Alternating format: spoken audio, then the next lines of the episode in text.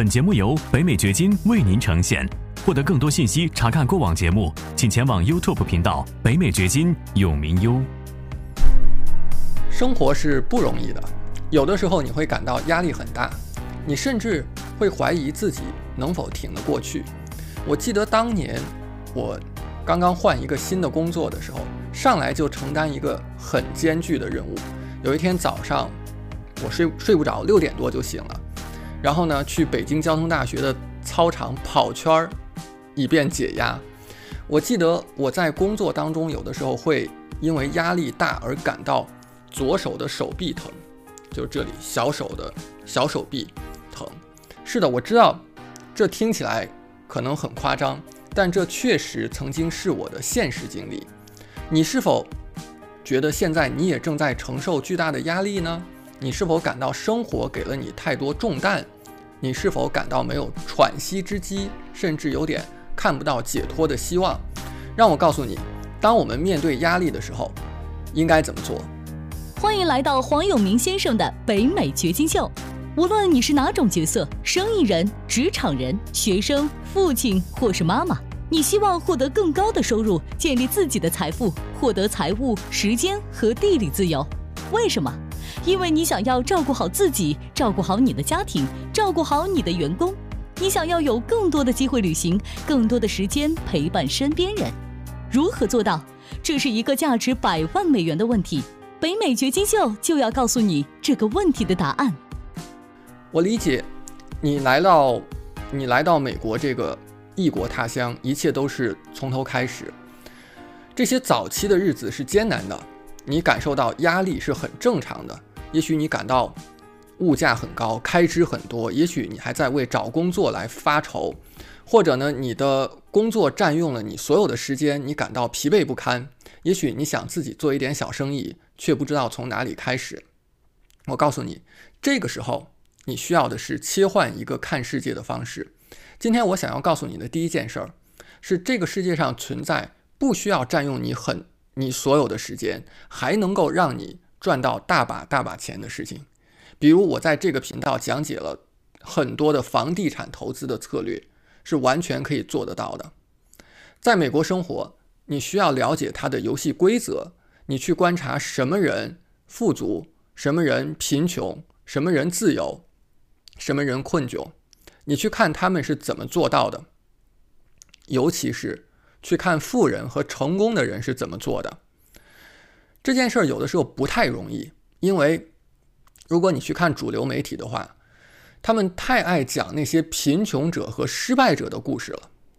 你去看再多贫穷和失败，也不能够让你获得成功。你需要的是去看成功者是怎么做的，向成功者学习。有的时候，失败者反过来还会嘲笑你，会告诫你。他们怀着好意去告诫你，或者是甚至警告你。他们从来没有成功过，他们认为你也不会成功。你不要听他们的，你要换换自己的朋友圈。必要的时候，不要让成功者啊，不要让失败者围绕着你，而是让成功者围绕着你。有人说过这样一句话：你是离你自己最近的五个人的平均值。想一想这句话有没有道理？你看，如果你身边围绕着的都是成功和优秀的人，你自己很可能也会很成功。你应该特别小心自己潜意识当中的一些观念，比如说赚钱多是一件不好的事情，或者想方设法避税是亏欠了政府，或者没有工作就感觉是无业游民。很多事情是从小在教育当中潜移默化、深深的刻在我们的潜意识当中的。但其实是不正确的思路。今天我想要告诉你的第二件、第二、第二件事儿是永远往好的地方看。我们有学员刚刚来到美国，觉得自己来的时机好像不对，看到美国的房价高起、利率飙升，房子还很难买，没有什么房源。那我就问他：假设说你是十年前来到这里。你说那个时候的房价十几万，现在几十万。可是如果你没有看到十年以后，你只是在二零一三年那个时候，你会觉得那是最好的时候吗？我不相信的。如果你在二零一三年看二零一三年的话，你会觉得简直像世界末日一样，那是，嗯，简直不能够有更坏的时机来投资房地产、来买房了。但是现在回过头去看，那恰恰是房价的低点。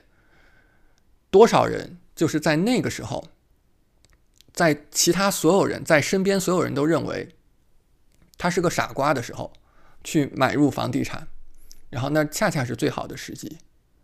但是，你说我现在这个时机真的好吗？两年前你看还不像现在利率这么高。可是，你知道两年前，你可能那个时候到美国来，你抢房都抢不到。那个时候是什么情况？一个房子有十个、二十个人跟你抢，现在没有那么多人跟你抢了。所以你看，不管在哪个时间点，都是有那个时间点的。如果你要找他的问题的话，都会有他的问题。生活在任何一个当下，你总会觉得是困难的，你总会觉得时机不站在你这一边，而你恰恰就是这样错过时机的。现在比任何时候，我们都能够更轻松地获得信息，这是我们应该看到的事情好的一面。比如说，在我的永明私董会，教大家如何去通过房屋 wholesaling。来进入房地产投资这个领域，用很低的成本来从房地产交易当中赚到钱。那房屋 wholesaling 当中，大家非常普遍的一个问题是我怎么去找现金买家？那这个事情，十年前，哪怕是五年前，确实比现在都困难得多。可是现在我们有很多的在线数据库，分分钟就能够找到一大堆线索。我们还可以。用 AI 帮助我们提高自己在工作、在生意当中的效率，降低成本。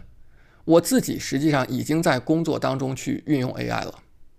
我鼓励你们在看这条影片的每一位朋友，把你们自己的成功故事分享给我，因为这真的能够鼓舞到很多正在奋斗当中的人，正在承受压力的人。也许你的一个故事，就让他人看到了希望。改变了他们的命运。我们不需要的是什么？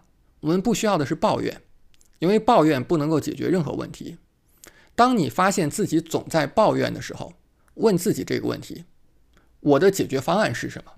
你发现自己总在抱怨，你可能觉得，你可能觉得生活状态不满意。你对自己的收入不满意，你认为物价太高了，你认为我的课程太贵了，你认为自己买不起，你认为自己的英语不够好，你感觉自己离目标太远了。你在做所有的抱怨的时候，问自己一个问题：我能够怎么做去解决这个问题？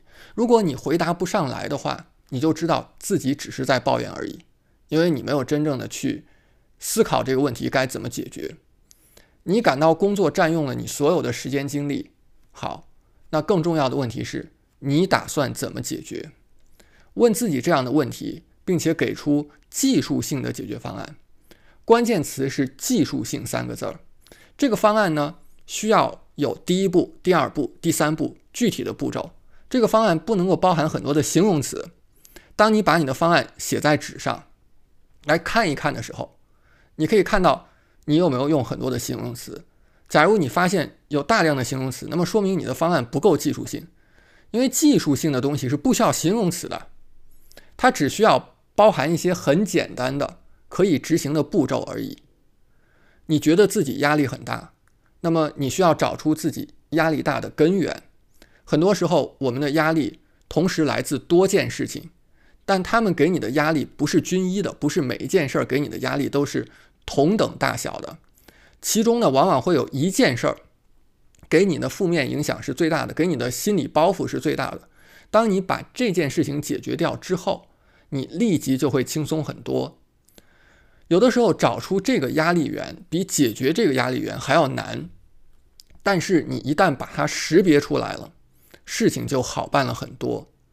我自己喜欢做的一件事情是每个周日的晚上，我会在本子上面。罗列出来，下个星期我需要解决哪些事情？